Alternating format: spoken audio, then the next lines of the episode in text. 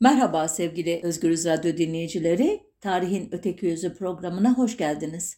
Çağımız dünyaya birkaç yüzyıldır egemen olan kapitalist emperyalist sistemin hem merkez ülkelerinde hem de etki alanındaki ülkelerde yaşanan süregen bir krizle karakterize oluyor. Bazen sönümlenen, bazen zirve yapan ama hep var olan bu kriz ekonomide, maliyede, sosyal e, hayatta, kültürel, siyasi, felsefi alanda, çevrede ve iklimde ve başka pek çok alanda kendini gösteriyordu veya gösteriyor ve gösterecekti. Üstüne bir de pandeminin etkileri eklendi. Bu krizlerden şu veya bu ölçüde etkilenenlerin veya etkilenmese bile bunun dünyamıza maliyetinin farkında olanların itirazları ise egemen sınıflar tarafından bazen sinsice ama çoğunlukla açık zorbalıkla bastırılıyor. Yönetenlerin haksızlıkları ve adaletsizlikleri karşısında yönetilenlerin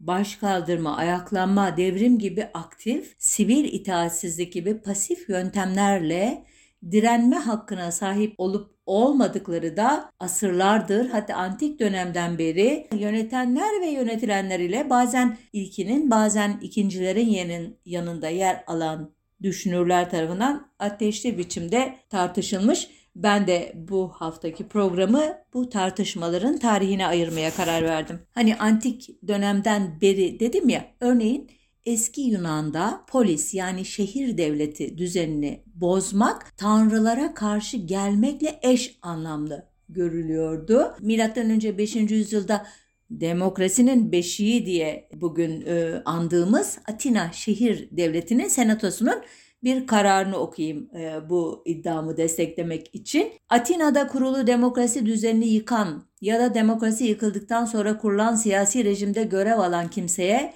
Atina halkının düşmanı gözüyle bakılsın.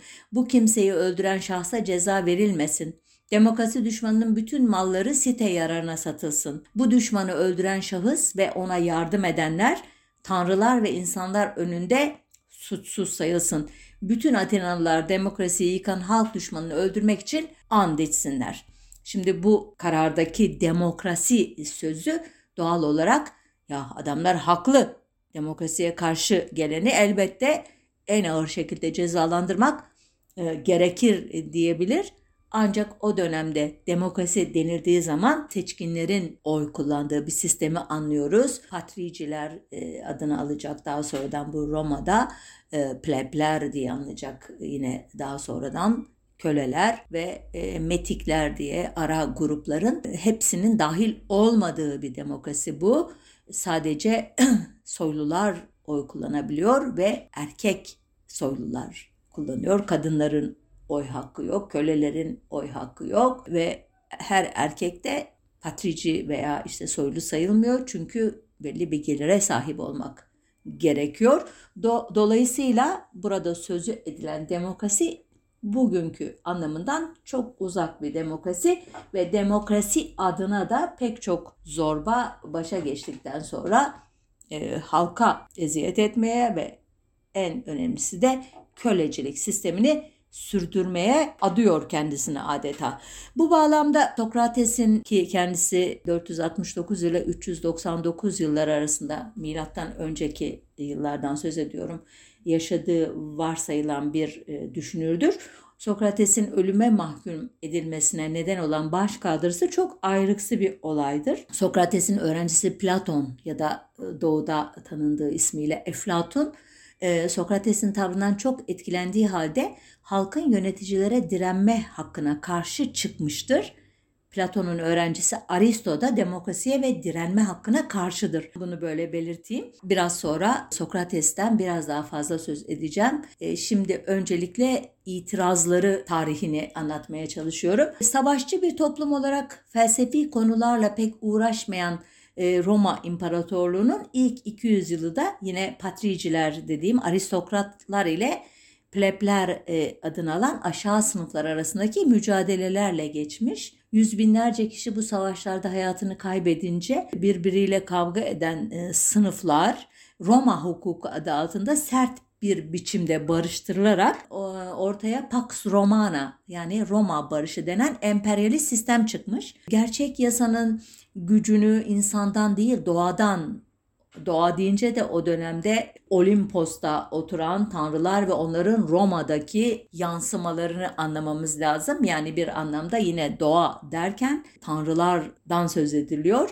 Bunlardan aldığını ve bundan dolayı da değiştirilemeyeceğini savunan Romalı ünlü hatip Cicero'ya ya da Cicero'ya göre ki kendisi milattan önce 106 ile 43 yıllar arasında yaşamış. Bu sonsuz ve değişmez yasaya itaat etmeyen insan tanrılar katında en ağır cezaya çarptırılmayı hak eder imiş ki tanrılar katında deyince tanrıların yeryüzündeki temsilcileri tarafından elbette veriliyor bu cezalar yoksa tanrı e, gökyüzünden bir yıldırım indirip de cezasını vermiyor e, Roma'da da. Yine Roma'nın yetiştirdiği en parlak düşünür olan Seneca'ya göre ki kendisi biraz daha e, geç Cicero'ya, Cicero'ya göre e, milattan önce 4 yılında doğmuş, milattan sonra 65 yılında ölmüş. Bu kişiye göre insanın kaderi doğduğunda çiziliyormuş ve bundan dolayı başına gelen her şeye de katlanmak zorundaymış.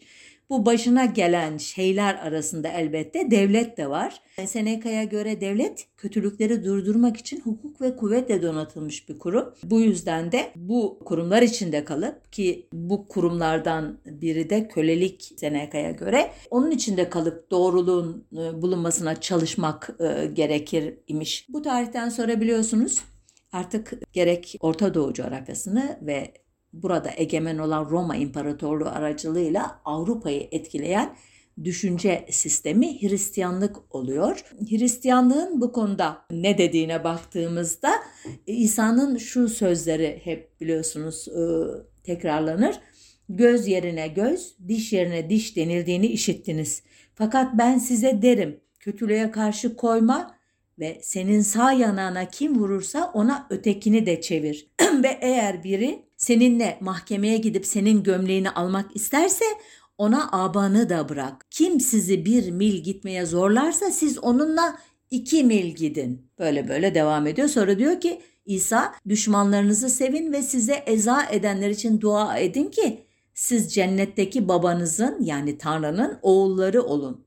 Zira o güneşini kötülerin ve iyilerin üzerine doğurur ve doğru olanlarla olmayanların üzerine yağmur yağdırır. Matta İncil'inden 5. E, ayetin diyeyim 38 ve 45. cümleleri öyle diyelim buna ya da surenin e, ayetleri. Şimdi açıklamaya gerek olmayacak kadar net söylüyor. İtaat edin, itiraz etmeyin. Hatta bir tokat yerseniz öteki yüzünüzde yanağınızda çevirin diyor. Tanrı yağmur yağdırırmış her ikisinin de üstüne. Evet bu ne anlama geliyor? İtaat e, başlığını unutmazsanız o yağmurun göya bir cezalandırma e, sistemi olarak adaletine sığınmaktan başka çareniz kalmıyor. Sizin üstünüze az yağmur, haksızın üstüne çok yağmur, sel işte yağdırmasını bekleyeceksiniz demek ki. Ki bu düşünce sistematiği e, Orta Çağ'ın Hristiyan düşünürleri Akinalı Thomas ki 13. yüzyılda yaşamış, Ockham'lı William, Yine 13 ve 14. yüzyılların yarısına kadar yaşamış biri. E, Katolik kilisesine baş kaldıran reformist Luther ki 15. E, yüzyılın sonundan 16. yüzyılın ortasına kadar sürmüş hayatı. Protestanlığın önemli önderlerinden Calvin 16. yüzyılda yaşamış bir e, ilahiyatçı. Hepsi baş kaldırı hakkına sıcak bakmamışlar. E, Musevilik direnme hakkı konusunda bir istisna gibi gözüküyor. Eski ahit yani Tevrat, İbranilerin kanunlara uygun hareket etmeyen ya da kötü kanunlarla halkını yöneten zalim yöneticilere karşı günümüz terimleriyle söylersek sivil itaatsizlik sayılabilecek örneklerle dolu ki Museviliğin bu sözlerine, Tevrat'ın bu iznine çok e, itibar etmediklerini tarihleri boyunca e, yaşadıkları zulüm olaylarından biliyoruz. Baş kaldırı hikayeleri e, maalesef çok az sayıda. Bunlardan biri 16. yüzyılda Ancona'da yaşanmış bir direniş. Bir gün uzun uzun anlatırım e, vakit olursa veya konu uygun düşerse ama onun dışında Holocaust'la biten sürece kadar e, Museviliğin ne e, sivil itaatsizlik gibi pasif bir yöntemle ne de başkaldırı, isyan, devrim gibi aktif yöntemlerle kendilerini ezenlere karşı durmadığını biliyoruz. İsrail'in kuruluşu ve ondan sonraki olaylar gerçekten bu açıdan paradigmanın tam ters yüz edilişi ve negatif anlamda ters yüz edilişi ki konumuz şimdilik o değil devam ediyorum. Nereye? İslam e, kültüründe bu itaat meselesi nasıl ele alınıyor ona dair birkaç e, söz etmek istiyorum izninizle. Müslümanların kendilerinden olanlardan yani Müslümanlardan ne talep ettiğine önce bakalım. Arapçada itaat, biat ve din sözcükleri aşağı yukarı aynı anlama geliyor. Bu anlamda kendini gönüllü olarak bir güce tabi kılmak, gönüllü olarak boyun eğmek, birinin emrine amade olmak, onun hakimiyet ve otoritesi altında boyun eğmeyi kabul etmek. Zaten bu e, işin ne diyelim sonuç cümlesi yerine bile geçer ama biraz daha örnek vereyim. Kur'an'da içinde itaat ve biat kelimesi geçen pek çok ayet var. Örneğin Nisa 13, 42, 56, 64, 69, 80, 115. ayetleri. Fetih suresinin 10, Ali İmran'ın 132, Maide'nin 33 ve 92. Enfal'in 46, Şuara'nın 108, 126, 144, 150, 179. ayetleri, Ahzab'ın 66 ve muhtemelen benim atladığım e, pek çok ayette İslam düşüncesi tanımayacağı bu yönetilenlere direnmeyi öğütlemez. Aksine İslami ekollerin hemen hepsi hukuksal ve siyasal sistemlerini Allah'a genel olarak peygamberlere özel olarak son peygamber Muhammed'e ve ulul emre itaat etmeyi emreden ayetler üzerine kurarlar ki sözlük anlamı emir sahipleri olan ulul emre kimlerin dahil olacağı Kur'an'da açıklanmadığı için iş hadis külliyatına kalmıştır ve tabi hadislerin hangisi sahih, hangisi uydurma, hangisi güçlü, hangisi zayıf gibi e, sonsuz tartışmalardan süzülüp gelen kavrayış da şöyledir. Halife, imam, emir, reis, sultan gibi kelimelerle e, nitelenen kişilere itaat edilmesi emrediliyordur Kur'an'da diye bağlanmıştır konu. Tarihsel pratik ise şöyledir. İslam'da devlet ve din ayrılığı olmadığı için hukuksal çerçeve şeriatın emirleriyle çizilir. Hazreti Muhammed hem tanrısal hem de politik gücün temsilcisidir. Ee, peygamberin şahsında somutlaşan e, dini ve politik liderlik e, dört halife döneminde, Emeviler ve Abbasiler döneminde de sürmüş. Hanlar ve sultanlar politik egemenliklerinin meşruiyetini halifenin onayıyla sağlamışlardır. Yine de sorunlar olmuştur elbette. Örneğin 4. Halife Hazreti Ali döneminde haricilerin 9. E, yüzyılda Şii Batıni e, mezheplerden Fatimiler e, döneminde Karmatilerin direnme hakkını isyana kadar götürmeleri üzerine 11. yüzyılın 11-12. yüzyılın önemli İslam düşünürü Gazali duruma el koymuş ve diktatör bile olsalar yönetenlere itaat etmenin savaş ve anarşiye yol açacak bir direnişten daha iyi, daha hayırlı olduğu fikrini tüm İslam dünyasında egemen kılmıştır. Hızlı bir adımla Osmanlı dönemine doğru e, bu fikrin nasıl evrimleştiğini e, e, söyleyeyim.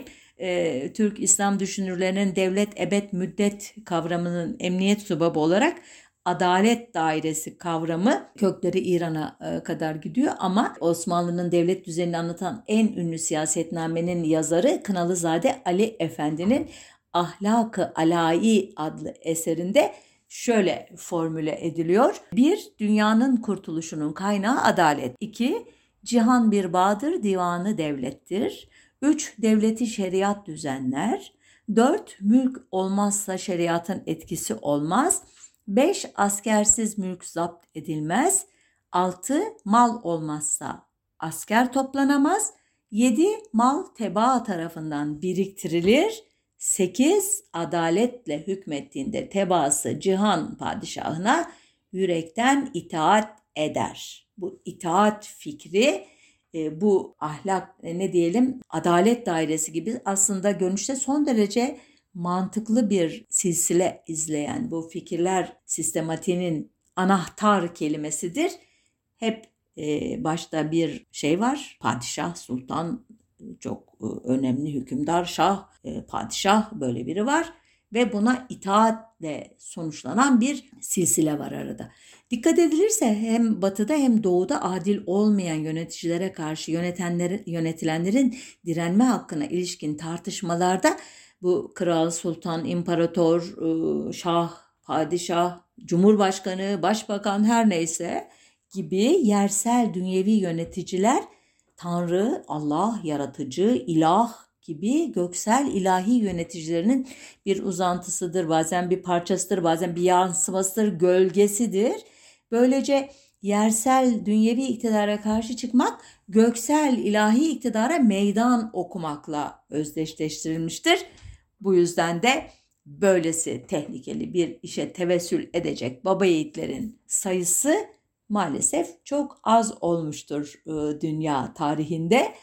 Bu batıdaki yolculuğumuzu e, Osmanlı'nın e, kuruluş dönemlerinde bu Kınalı Zade Ali Efendi'nin Adalet Dairesi fikriyatının ortaya çıktığı dönemlerde paralel olarak izlersek örneğin İngiliz düşünür Thomas Hobbes da ki 1588-1679 tarihleri arasında yaşamış bir düşünür.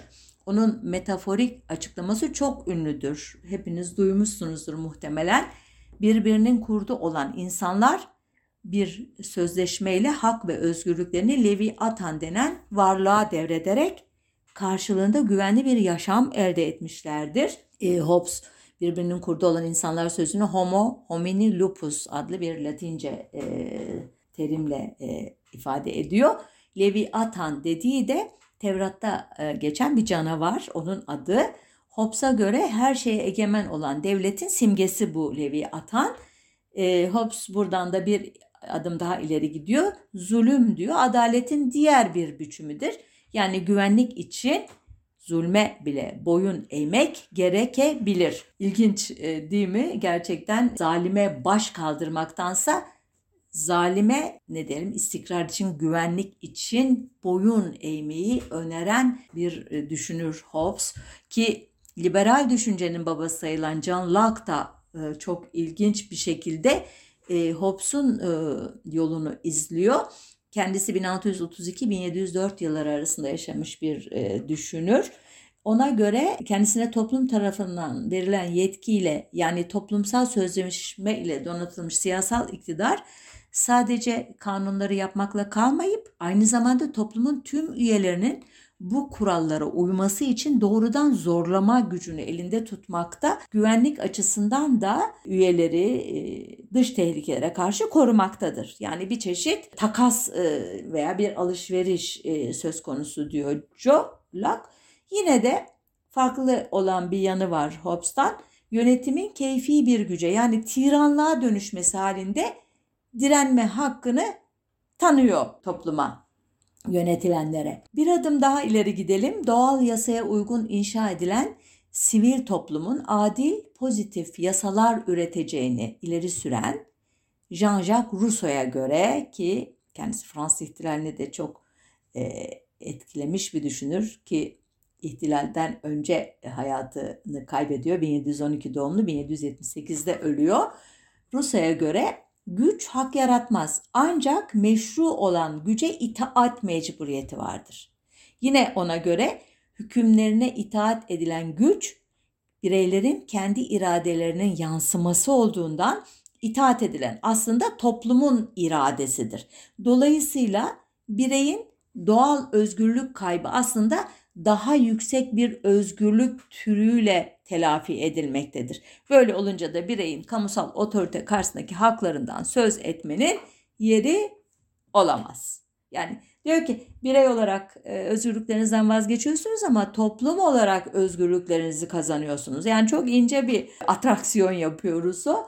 E, bunu hakikaten irdelemek, deşifre etmek ve teşhir etmek çok zor. Hele o dönemde e, arkadaki bu tarihsel mirası düşünürseniz antik dönemden beri gelen direnme hakkını yargılayan, yasaklayan, boyun eğmeyi vaaz eden hem siyasi yönetimler hem dinler hem felsefi sistemlerin e, üstüne Rousseau'nun da e, ancak yumuşatılmış biraz e, light hale getirilmiş itaat e, teorisi. Özetin özeti böyle elbette başka incelikleri de var. Ben burada kaba bir değerlendirme yapıyorum zamanın el verdiği ölçüde. Rousseau'dan yarım asır sonra Alman felsefecisi Georg Wilhelm Friedrich Hegel ki 1770-1831 tarihleri arasında yaşamış çok önemli bir düşünür. Aşağı yukarı şu anlama gelen bir söz etmiş. Devlet Tanrı'nın yeryüzündeki yürüyüşüdür. Devlet gerçekliktir. Devlet zorunluluktur. Devlet kutsaldır ve kendini korumak için her türlü önlemi almaya izinlidir. Evet gerçekten çok e, zorlu e, ne diyelim e, güçlü ifadelerle devletin e, bireye karşı en yüksek e, tepeye çıkarıldığı bir cümleler dizgesi okuduğum size. Ancak elbette bu direnme hakkına yönelik sistematik karşı çıkışlara rağmen bu yasakları delen insanlar oldu, gruplar oldu, sınıflar oldu, toplumlar oldu. İzin verirseniz şimdi bir de onların tarihine bakalım. Tarihin kaydettiği ilk sivil itaatsizlik eylemcisi yani pasif bir direnişçi ki itaat yoluyla itaatsizlik yapan çok özel bir şahsiyet. Milattan önce 5. 4. yüzyılın düşünürü Sokrates bugünkü bilgilerimizle belki bir gün bir başka sivil itaatsizlik e, öncüsü fark edilecek ve Sokrates'in yerini alacak ama şu anda böyle biliyoruz. Yazılı eser bırakmadığı ve hiç seyahat etmediği için kişiliği ve öğretileriyle ilgili bilgileri öğrencileri Platon ve Xenofon'un eserlerinden öğreniliyor. Aslında Sokrates'in yaşayıp yaşamadığı bile kesin değildir diyenler var. Bazıları Sokrates'in Platon'un ikinci kimliği olduğunu ileri sürüyorlar. Hakikaten e, üzerinde durulmaya değer bir tez. Ancak biz orada oyalanmayıp devam ediyoruz.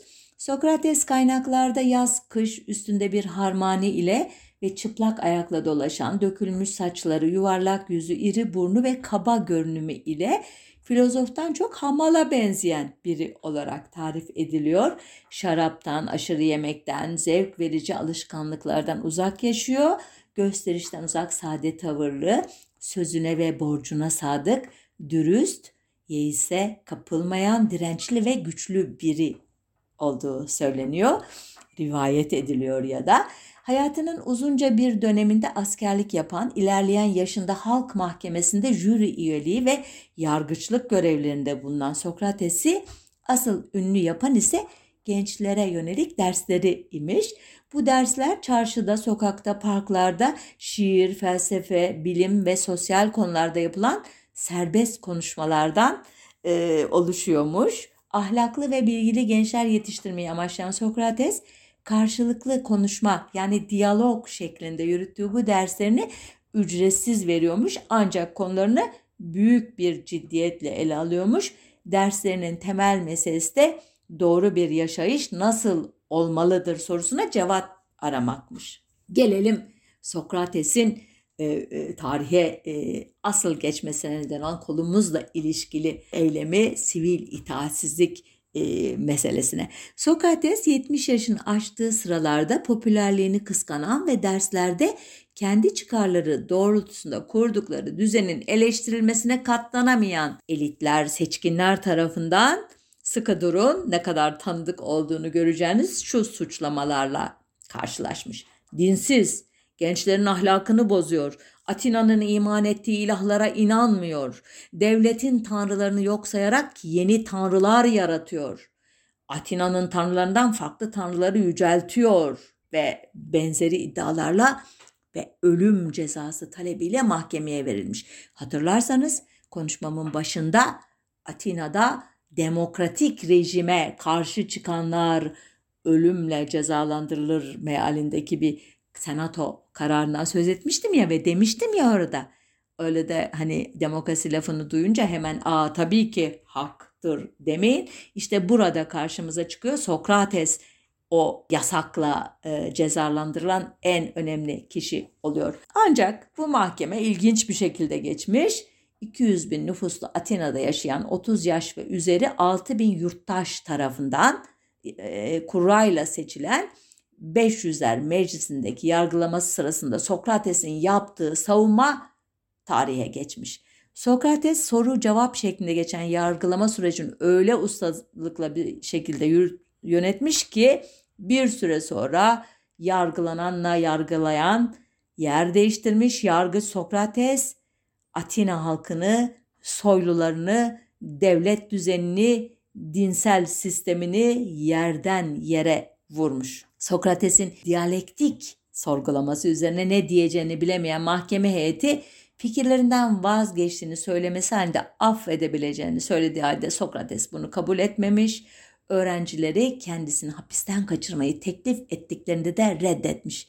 Mahkeme uzun süren tartışmaların ardından Sokrates'i suçlu bulduğunu açıklamak zorunda kalmış.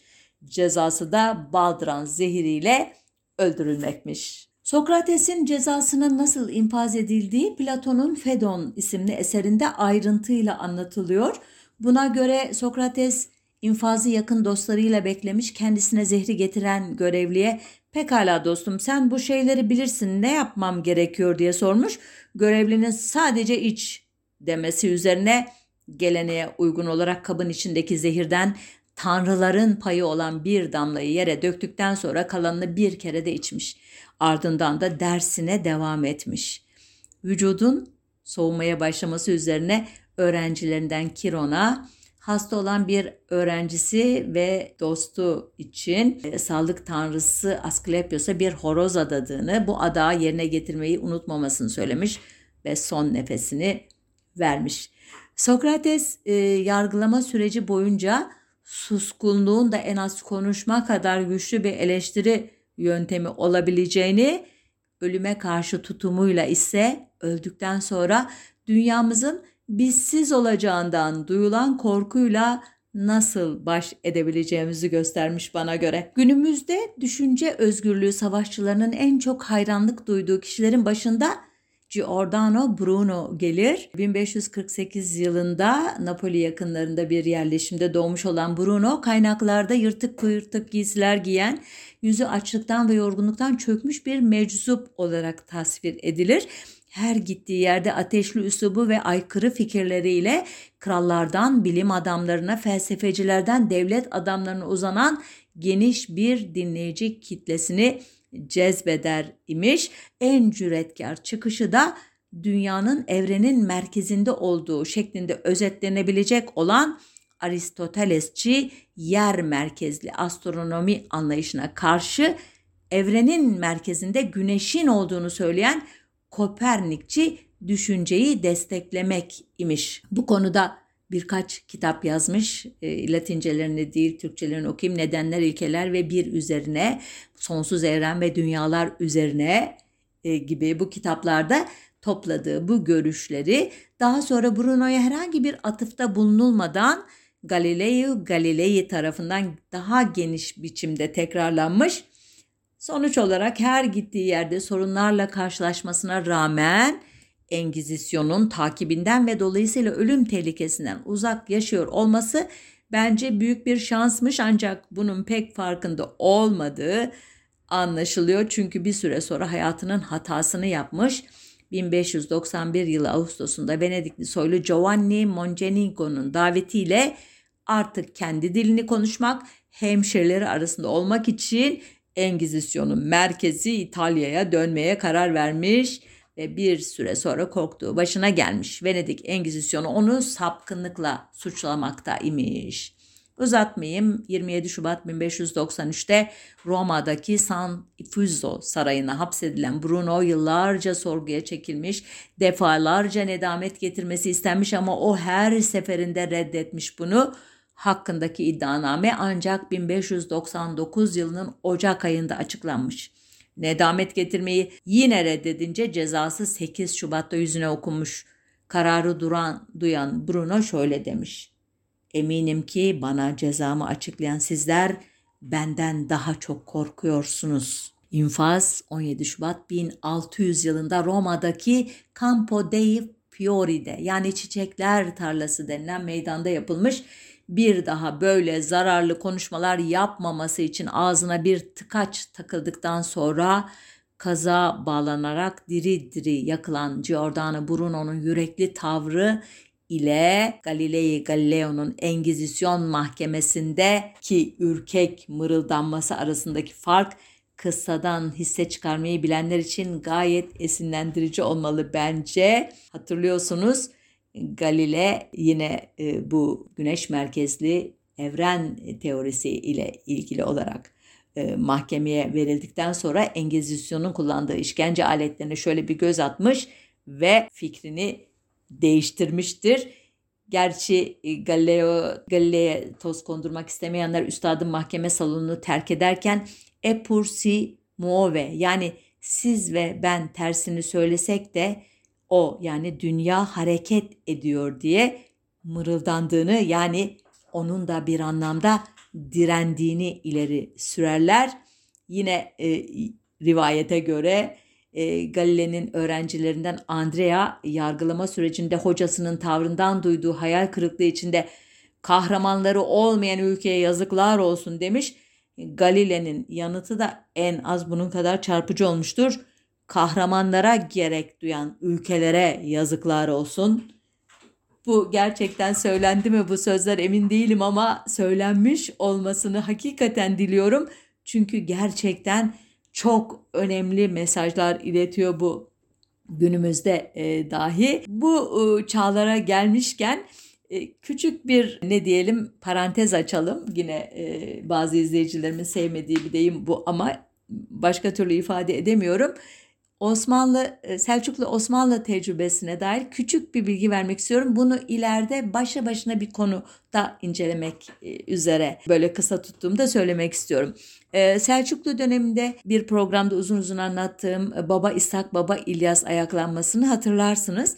Osmanlı döneminde de hep e, anlatmaya niyetlendiğim ama o kadar uzun ve kapsamlı olduğu için bir programda bitiremem diye korktuğum Şeyh Bedrettin ayaklanması, e, ara ara değindiğim Şahkulu, Köroğlu, Baba Zünnun ayaklanmaları, e, daha sonra Celali ayaklanmaları adıyla tüm 16. E, yüzyılın, e, özür dilerim 16. yüzyılın sonunu ve 17. yüzyılın başına e, kadarki süreyi kaplayacak olan Celali ayaklanmaları veya Kalenderoğlu, Dağlar Delisi, Şahverdi, Dadaloğlu, Hekimoğlu, Kozanoğlu, Köroğlu, onu saydım galiba demin, gibi çoğunun adını destanlarla, ağıtlarla, e, türkülerle, e, deyişlerle e, bildiğimiz önemli direnişçiler var.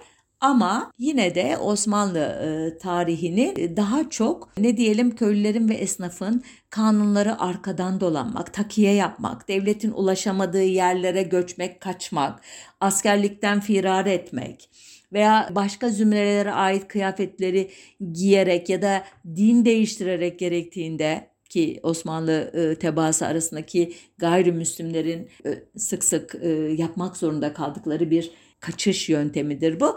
Daha e, ne diyelim pasif yöntemlerle yöneticilere direndiklerini biliyoruz ve bu gelenek Osmanlı döneminin atasözlerine, deyimlerine de geçmiş. Örneğin Osmanlı'nın yanında gözünü, katip yanında sözünü sakın ya da Ali Cengiz oyunu ya da köprüyü geçene kadar ayıya dayı diyeceksin ya da gelene ağam gidene paşam diyeceksin.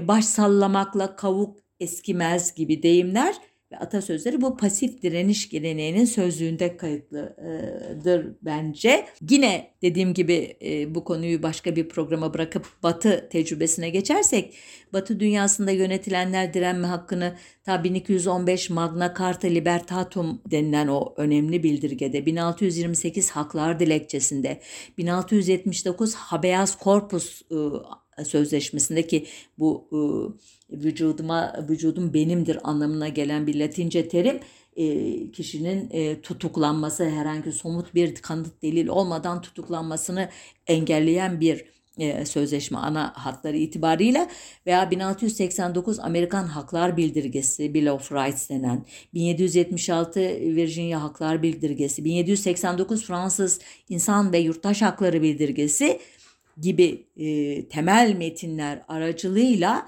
yaşama hakkı, direnme hakkı, sağlıklı bir ortamda hayatını geçirme hakkı, düşüncelerini ifade hakkı gibi pek çok e, kavramın e, nüveleri e, ortaya çıkmış ve bunlar nihayet 1948 Birleşmiş Milletler İnsan Hakları Evrensel Bildirgesi'ne şu veya bu şekilde dahil olmuş, esin vermiş. Yine de bu saydığım haklarla ilgili bildirgeler arasında bazı e, kişilerin de önemli katkısını e, hatırlatmam gerekiyor ki sivil itaatsizlik kavramını teorileştiren 19. yüzyıl düşünürü Henry David Thoreau mesela bunlardan biri. ABD'de Walden Gölü'nün yakınlarında iki yıl münzevi yaşamı sürdüren Thoreau e, bir gün ayakkabılarını tamirden almak için kulübesinden çıkıyor e, yolda vergi memuru ve aynı zamanda polis ve gardiyan olan Sam Staples ile karşılaşıyor. Staples Toro'nun son birkaç yıldır ödemediği kelle vergisini Osman'daki işte cizye gibi bir vergi onu ödemesini istiyor. Toro bunun ilkesel bir mesele olduğunu ve vergi ödemeyi düşünmediğini belirtiyor. Yani vergi verecek param yok demiyor. Ben bu vergiye karşıyım prensip olarak diyor ve ödemeyeceğim diyor. Bunun üzerine Staples Toro'yu hapse atıyor. Şimdi bu olay, bu basit e, ne diyelim e, vergi anlaşmazlığı bugün tarihe sivil itaatsizlik konusunda çok önemli bir örnek olarak e, yazılıyor. Neden? Ertesi gün teyzesinin kefaletini ödemesi üzerine serbest kalan Toro buna aslında hiç sevinmiyor. Çünkü o vergiyi ödemeyerek köleliği 1846-1848 arasında Meksika'ya karşı verilen savaş dolayısıyla konulan e, yürürlüğe konulan zorunlu askerliği protesto etmek istemiş. Hapisten çıkarılarak bu protestosu yarım kalmış olduğu için öfkelenmiş e, kendisini kurtarmaya çalışanlara ama bu gerçekten çok önemli bir ne, ne diyeyim vicdani ahlaki sorumluluğu e, devlete karşı durarak topluma ifade etme yolunda çok önemli bir örnek olmuş günümüz e, mücadelecileri için. Thoreau'nun fikirleri e, Hindu hukukçu, düşünür ve siyaset eylemcisi Mahatma Gandhi tarafından hayata geçirilecek e, daha sonradan. Gandhi'nin kaynakları da İncil, e, kutsal Hindi metinleri olan Bhagavad Gita ve büyük Rus edebiyatçısı Tolstoy, Thoreau'nun görüşlerinin dışında anarko-pasifizm veya şiddet karşıtı anarşizm e, terimleriyle ifade edilen düşüncenin önderlerinden olan Tolstoy'un ne işi var burada derseniz Tolstoy askere gitmek ve vergi vermek gibi sorumlulukları reddeden bir Hristiyan tarikatı olan Dukoborların bu nedenle herhangi bir cezai yaptırma maruz kalmaması için Anna Karenina adlı romanından gelen gelirle Dukoborlardan 10 bin kişinin Kanada'ya göç etmesini sağlamaya çalışmış bir kişi.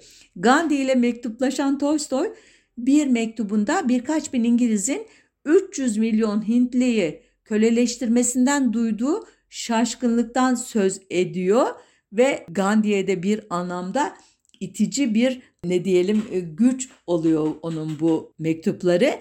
E, Gandhi ilk şiddetsiz direnişini Hindistan'da değil bir Hint şirketinde avukat olarak çalışmak üzere 1893 yılında gittiği Güney Afrika e, Cumhuriyeti'nde başlatıyor. Gandhi 1906'da Güney Afrika hükümetinin Hint kökenlilerin özel bir kimlik taşımalarını öngören bir kararnameyi kabul etmeleri üzerine o yılın 11 Ağustos'unda Johannesburg'da düzenlenen büyük bir protesto gösterisinde ilk kez hakikate tutunmak anlamına gelen Satyagraha ilkesine atıfta bulunuyor ve taraftarlarını şiddet içermeyen itaatsizlik eylemlerine davet ediyor. E, Gandhi'ye göre Satyagraha pasif direnişten tamamen farklı bir şey. Pasif direniş zayıfların bir silahı Gandhi'ye göre ve amaçlarına ulaşmak için şiddet veya fiziki güç kullanmayı reddetmiyor. Fakat Satyagraha en güçlünün silahı olarak kabul ediliyor Gandhi'ye göre ve her durumda şiddet kullanmayı reddediyor. Satyagraha'nın yol haritası şöyleydi.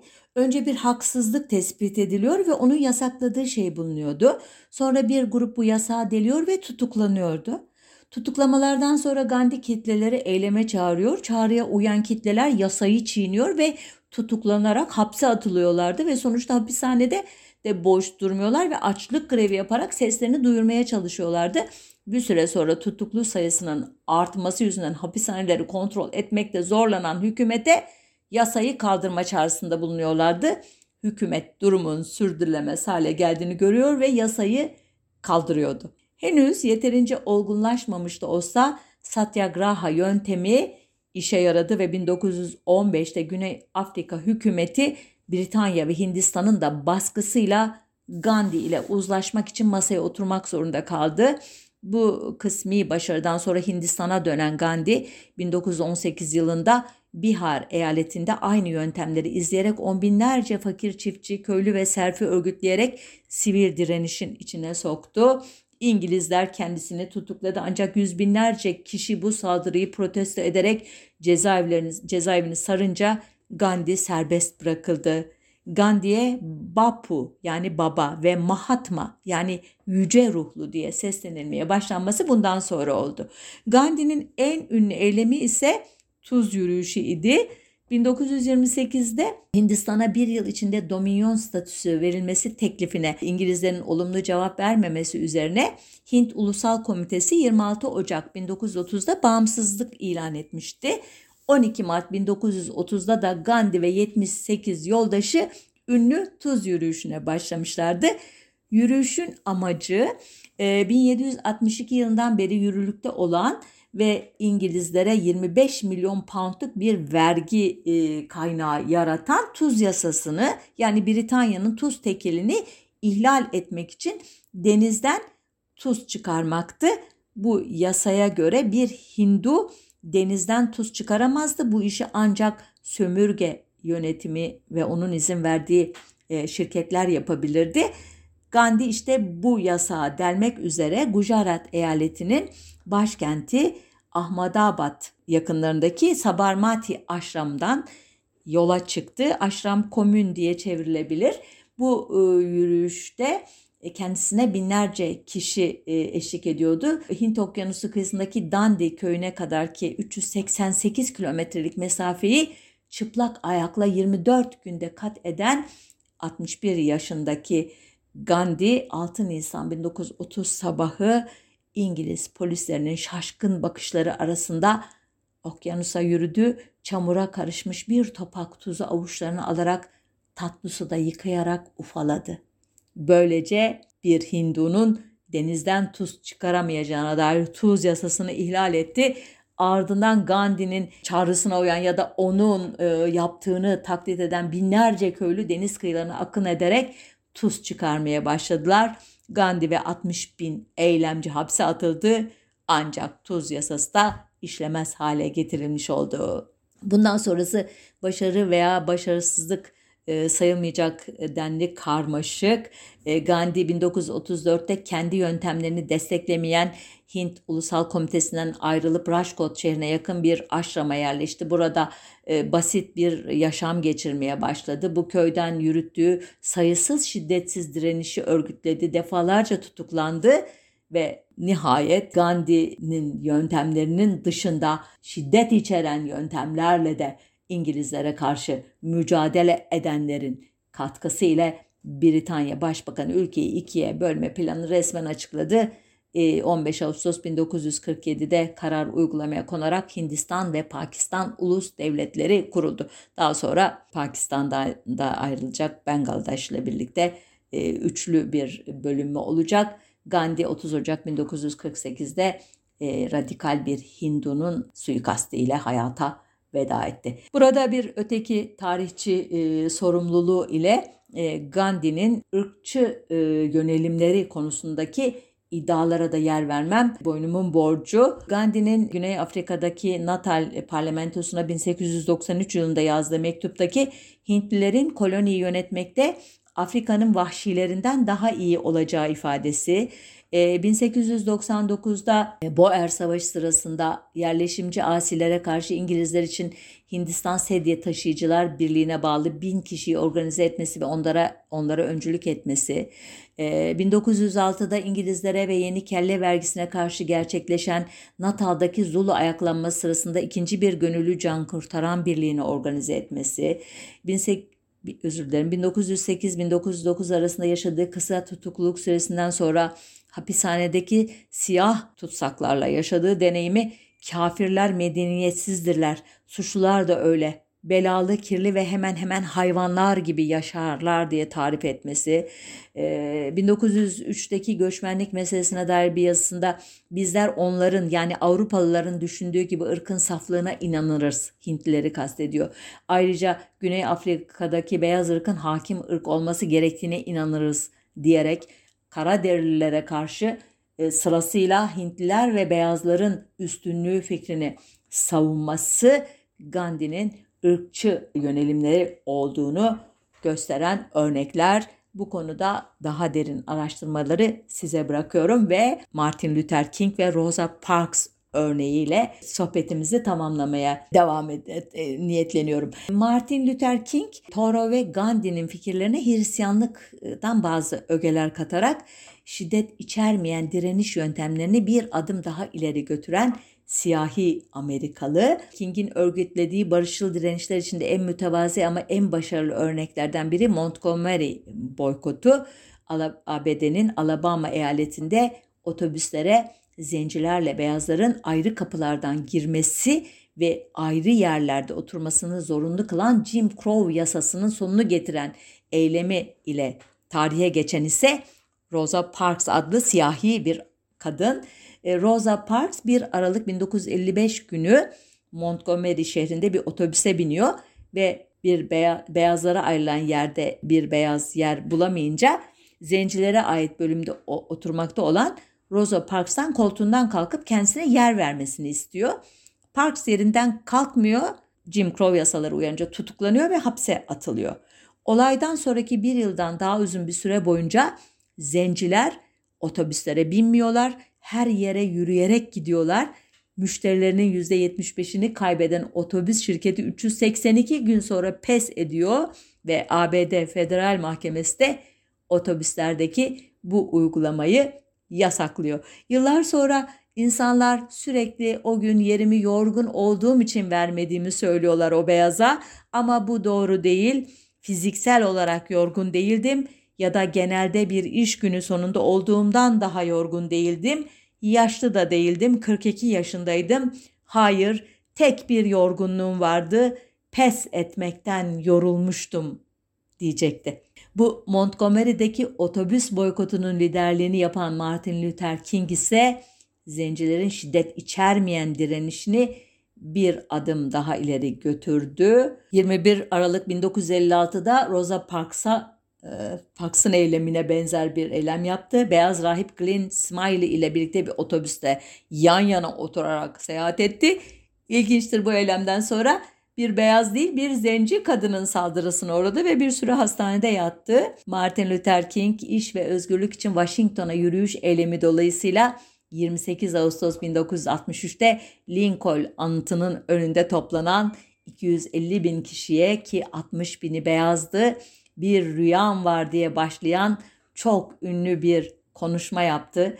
Vakti e, vaktimiz olmadığı için bu konuşmayı aktarmıyorum size ama lütfen internetten bulup izleyin. Bu konuşmadan sonra iki yıl sonra e, siyahlar siyasal haklarına kavuştular 1964'te Nobel Barış Ödülü alan King 4 Nisan 1968'de Tennessee'de otel odasının balkonunda vurularak öldürüldü ama mücadelesi aynı yöntemlerle sürdürüldü ve sonunda Barack Hüseyin Obama'nın başkanlığa seçilebildiği bir ABD ortaya çıktı. Fakat bunun ne kadar yüzeysel bir dönüşüm olduğunu Black Lives Matter hareketine neden olan e, sayısız polis katliamıyla ve e, dışlama e, olaylarıyla gördük. Evet Türkiye'den örneklere zaman kalmadı ama hemen birkaç e, olayı hatırlatayım. Bu sivil direniş örneklerinin en başarılarından Türkiye Öğretmenler Sendikası TÖS'ün 1969'da öğretmen maaşlarının düşüklüğü ve ABD'den gelen süt tozlarının öğrencilere verilmesini protesto için 1969'da başlattığı grev mesela. Ekonomik durumu protesto etmek için başlatılan 1989'da ki bahar eylemleri diskin öncülüğünde bıyık kesme, sakal bırakma, çıplak yürüyüş, yemek boykotu, iş yavaşlatma, işe geç gitme, toplu ziyaretler, trafik e, akışını durdurma, toplu olarak boşanma davası açma, siyah çelenk bırakma ve toplu yürüyüşler bu e, eylemlerin en önemlileriydi. Cumartesi annelerinin eylemleri 27 Mayıs 1995'ten itibaren aralıklı olarak her cumartesi saat 12'de Galatasaray Lisesi'nin önünde toplanan kayıp yakınları, faili meçhul cinayetlerin faillerinin bulunması ve gözaltında kaybolan yakınları için yarım saat oturma eylemi yaptılar ve hala yapıyorlar. 1997'de başlayıp tam 12 yıl süren Bergama eylemlerini de ekleyelim. Eurogold firmasının altın aramak maksadıyla siyanür kullanmasına karşı yapılmıştı bu köylü direnişleri. 1 Şubat 1997'de avukat Ergin Cimmen ve Sürekli Aydınlık için Yurttaş girişimi öncülüğünde başlatılan Sürekli Aydınlık için bir dakika karanlık eylemi Susurluk skandalının ardından toplumu silkeleyen çok önemli bir e, direniş e, örneği idi. 1997'de İstanbul Üniversitesi'nde oturma eylemleriyle başlayan insan zincirleriyle süren başörtüsü eylemleri de çok önemli idi.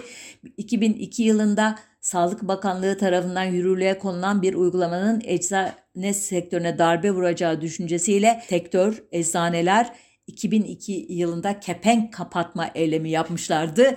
Sivil cuma namazları 2009'da Kürt coğrafyasında uygulanmıştı.